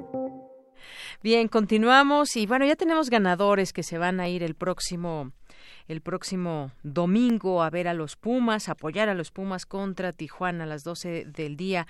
Jaime Ávila, Gabriel Gómez, César Alberto Peregrina Lucio, José Luis López Márquez y Ricardo Esparza Cuellar, que ya desde hoy pueden venir, pasar hasta las 5 de la tarde, el día de hoy, si les da tiempo, aquí en Adolfo Prieto 133, en el Departamento de Información, o el día de mañana, desde las 10 de la mañana, desde las 10 de la mañana y hasta también las 5 de la tarde, porque si no, pues aquí nos dejan sus boletos. Así que los esperamos con una identificación oficial.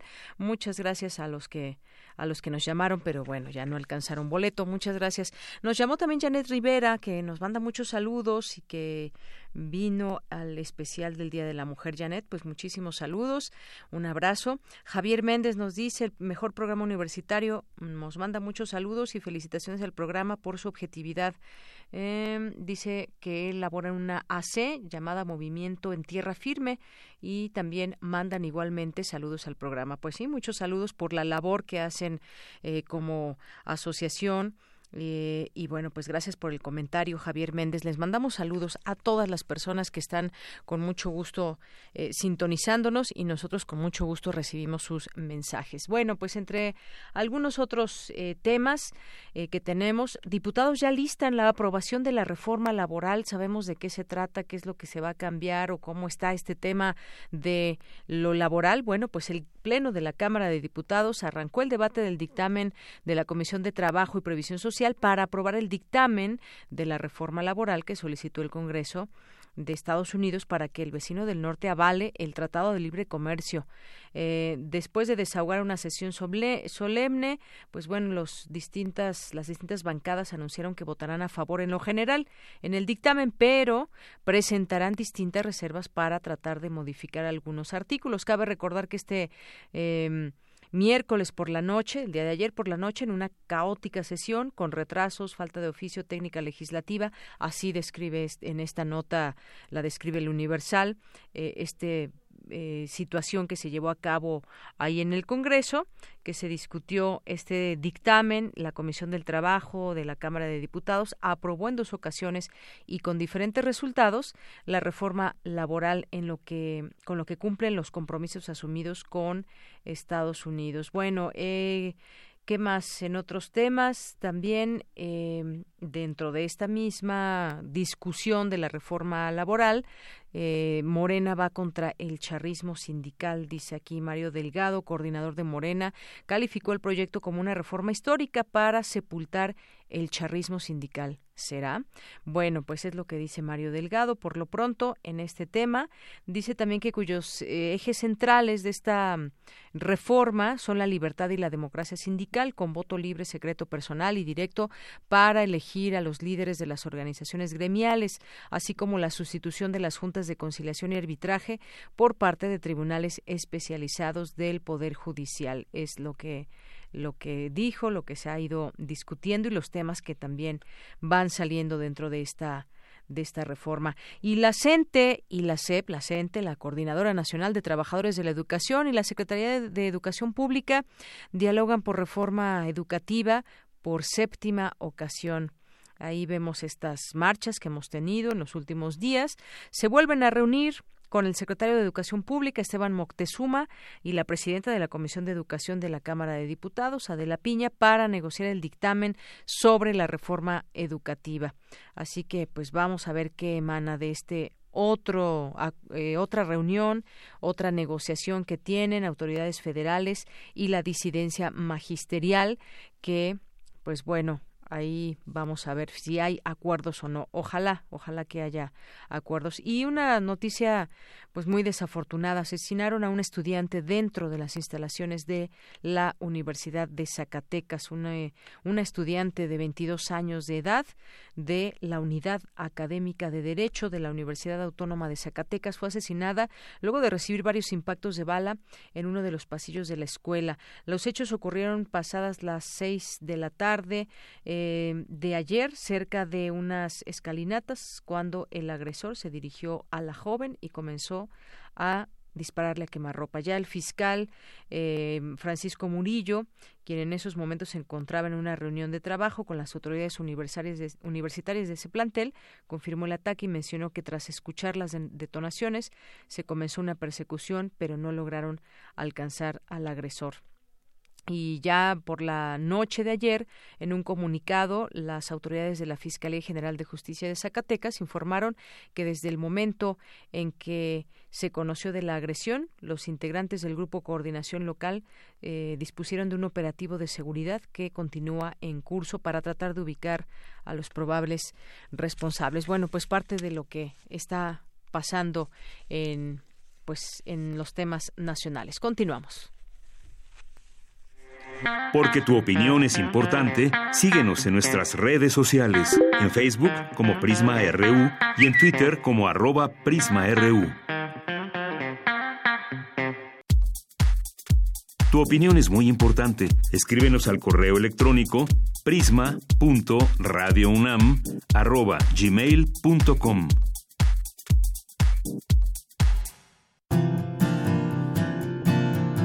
Gaceta UNAM Bien, continuamos. Y en Gaceta UNAM, no sé si ustedes ya tuvieron oportunidad de verla, si no, aquí se las platicamos. También la pueden encontrar en gaceta.unam.mx, ahí eh, de forma digital.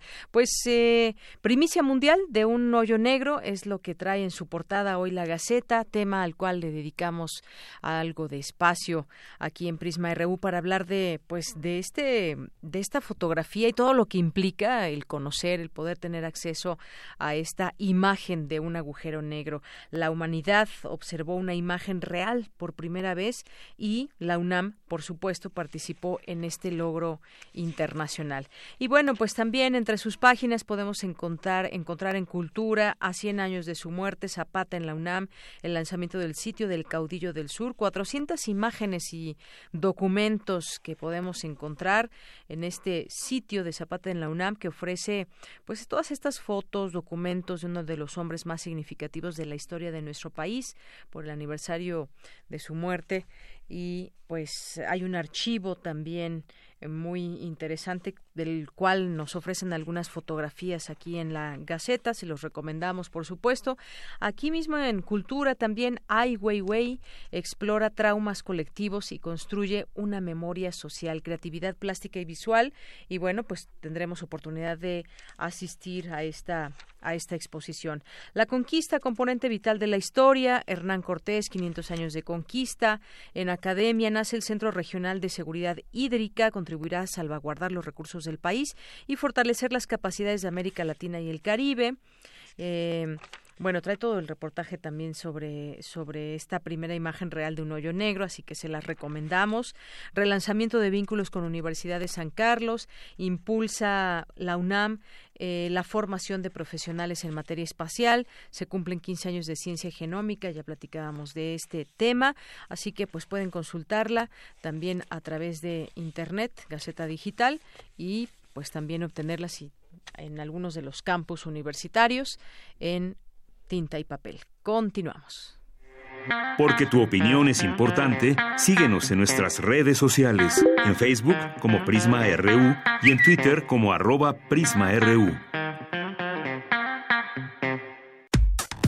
Relatamos al mundo. Relatamos al mundo.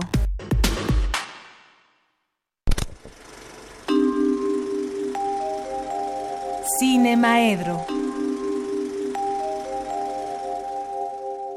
Bueno, pues ya estamos en la sección de Cinema Edro para hablar de cine con el maestro Carlos Narro. ¿Cómo estás, Carlos? Buenas tardes. Muy bien, muchas gracias. Muy contento de estar de regreso ya. ¿Cómo te fue? Muy en bien. Durango. Muy bien. Fue increíble el este el festival, como les estuve contando por ahí, pero fue muy bonito porque todas las películas eran buenas. Sí. Yo que me quejo de todo, ¿no? Ajá. Todas las películas eran buenas. Sí. Eh, de siete películas en competencia de largometraje mexicano, seis estaban dirigidas por mujeres y las seis eran muy buenas. De esas seis muy buenas había tres que eran como increíbles, de buenas. Y la ganadora es verdaderamente sensacional película.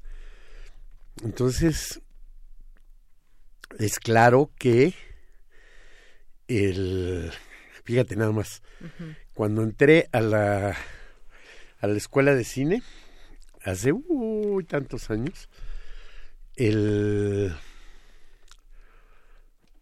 había una directora de cine en activo en este en México que fue nuestra maestra en el CUEC Marcela Fernández Violante había otra directora de cine que era ya como histórica, que era Matilde Landeta. Y apenas por esos años se empezó a saber que en la antigüedad remota había habido mujeres también dirigiendo cine, específicamente alguien que era mucho más conocida como actriz, que fue Mimi Derba. Entonces, en mi generación, de 20 que entramos, eh, había solo tres mujeres en esa generación. Muy pocas. Muy pocas, muy pocas. Y por supuesto que sí ha existido una discriminación y demás, pero también es cierto que cuando eh, hicimos la fila para la ficha, fuimos casi 400 los que aspiramos en ese año, yo no vi ninguna, ¿no? O sea, los aspirantes éramos varones. Entonces, es claro, pues, cómo cambió el asunto y cómo va cambiando el mundo, y para bien, con la presencia de las mujeres, ¿no? con la presencia de las mujeres a áreas a las que no se les daba acceso. ¿Sí? Entonces, eh, es claro que ahora las vemos en todas las actividades que antes incluso eh, satanizaban así como, no, es que son. Pues vemos a las mujeres matemáticas y vemos a las mujeres en la, este, en la física y vemos a las mujeres en la composición musical que también eh, generaban el mito de que si eran actividades que no eran compatibles con con este con ser mujeres con la estructura en fin tonterías de la mentalidad patriarcal que fue más o menos en la que nos formamos y demás. Entonces era increíble el este ver estas, estas películas y hubo tres películas que a mí realmente me, me brillaron más que las demás. Y en las tres películas, las directoras mujeres toman un personaje masculino para desarrollarlo. Entonces también ese, ese mito de cuando ya este entrando más mujeres al cine se decía que el cine de las mujeres era como eh, como cuando de las de las este, escritoras decían es literatura epistolar la de las mujeres y estas cosas no pues no no entonces vi tres películas que fue la ganadora M en la que esta eh, Eva Villaseñor toma directamente a su hermano como el personaje de su este de su documental y lo va siguiendo y lo va siguiendo de una manera que es increíble, ¿no? Por la capacidad que tiene de llegar a todas partes en lo físico, pero también por la capacidad que tiene de llegar a todo en lo anímico y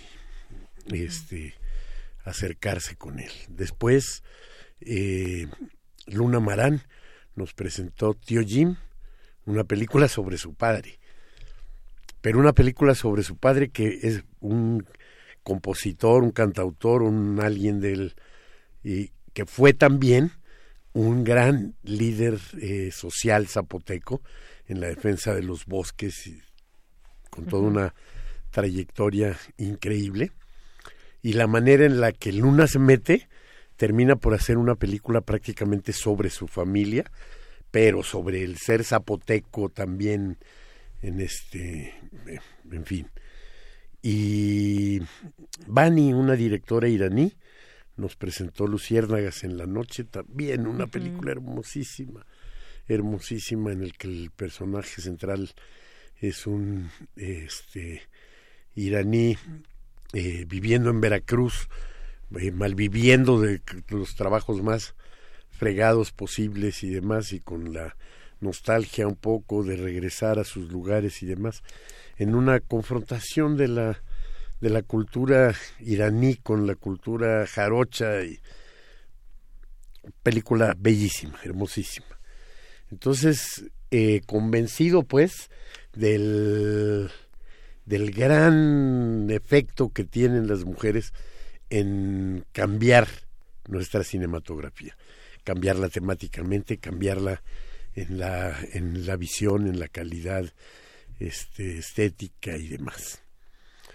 Y no dejo de sorprenderme, me voy a saltar ya de, de, tema, porque traía yo otro tema, que es el tema que supongo te han hablado a lo largo del noticiario mil veces, que es la imagen del hoyo negro. Claro.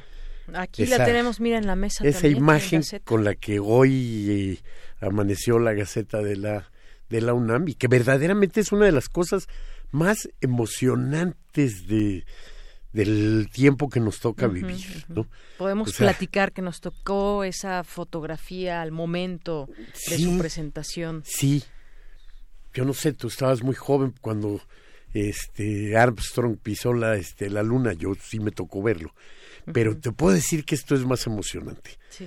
Como que la luna pues es estamos en la colonia del Valle es ir a Narvarte, ¿no? Ajá. Y como que, que el hoyo negro sí es atravesar totalmente el este el universo y totalmente se atraviesa el, el universo en una película de hace cinco años, Interestelar, Ujú. que también creo que han hablado mucho de ella, pero yo fue lo primero en lo que pensé.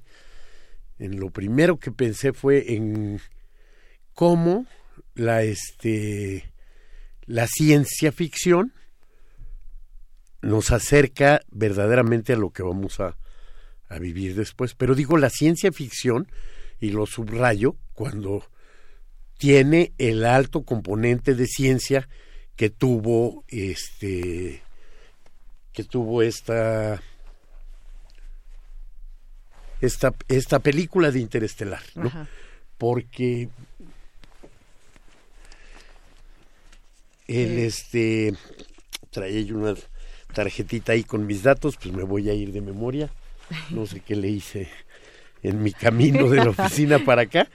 Ajá. Pero bueno, eh, Interestelar, una película dirigida por este Christopher Nolan, Ajá. con guion que hicieron entre él y su hermano, y con el- la asesoría científica de un físico, eh, Torne, no sé, eh, no tienes el nombre ahí, A ver, vamos a buscarle rápido. Kim. El caso es que este, este físico, en, 1900, en 2017, hace dos años, este, obtuvo el, el premio Nobel de Física, justamente por sus estudios sobre las energías gravitacionales y, y demás. Una película con una fundamentación científica muy profunda, muy profunda, en la que la mitad de lo que vemos es especulativo, pero sobre la otra mitad hay todos los elementos este, científicos para considerarla ya verdad. Tan así que cuando vemos la imagen del hoyo negro ya obtenida en este en esta interesantísima red de telescopios que involucró a México también, que involucró Varios muchísimo a la UNAM. sí. No, pues claro, porque tenía que el- los telescopios tenían que hacer la esfera de la Tierra, tenían que ligarse de tal manera que en la suma de todos esos telescopios hiciera como si la Tierra misma fuera el gran telescopio que está mirando hacia allá, con la suma de toda una cantidad tremenda de imágenes obtenidas justamente en el año en el que le daban el premio Nobel a, a este eh, Torné. Y Herbert Holt Turner. No, no, Torné, como, A como ver. nada más sin el acento, como Regina Torné. Mm.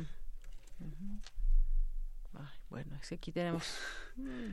Ponle premio Nobel de Física 2017. Te van a salir tres físicos que trabajan en, mi- en los mismos temas y vas a encontrar ahí el nombre de, de este de este hombre que voy a encontrar en una tarjeta tirada ahí en mi camino de la oficina para acá sin duda alguna. A ver, muy bien. Pero bueno, realmente no viene siendo eso tan este tan tan importante. Eh, y ahí tenía un dato que sí me parece todavía más interesante, que era la chica de 29 años que resolvió finalmente el algoritmo con el que se podían juntar todas las imágenes de los distintos telescopios y generar una sola este una sola imagen que es la que finalmente este eh, recorrió el mundo ayer que es una chica de 29 años del MIT que este que se llama Kathy Bowman Kathy Bowman. Y si era hermosa la imagen de ver la, primera fotografía del agujero oscuro, era enorme la imagen de Kathy Bowman parada detrás de los centenares de discos duros que recibió de todo el mundo para poder con ese algoritmo que desarrolló juntar todos los datos en una sola imagen, que es la imagen que hemos estado viendo por todos lados. Entonces, este, si empezamos hablando de la fortaleza de las mujeres en el cine mexicano, hablar de Katy Bauman y su gran trabajo para, para lograr eso, es darnos cuenta de que también en el mundo de la ciencia están ocupando lugares importantísimos. Muy importantes, así es. Entonces, este, y que el cine, eh, cuando quiere ser ciencia ficción, tiene que tener una fundamentación científica tremenda. Si no, nada más es fantasía.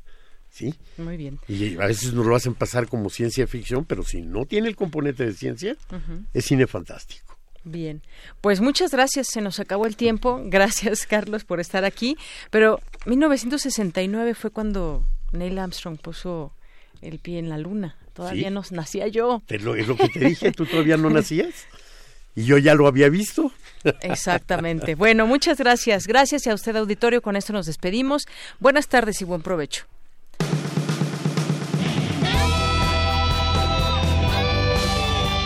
Prisma RU. Tratamos al mundo.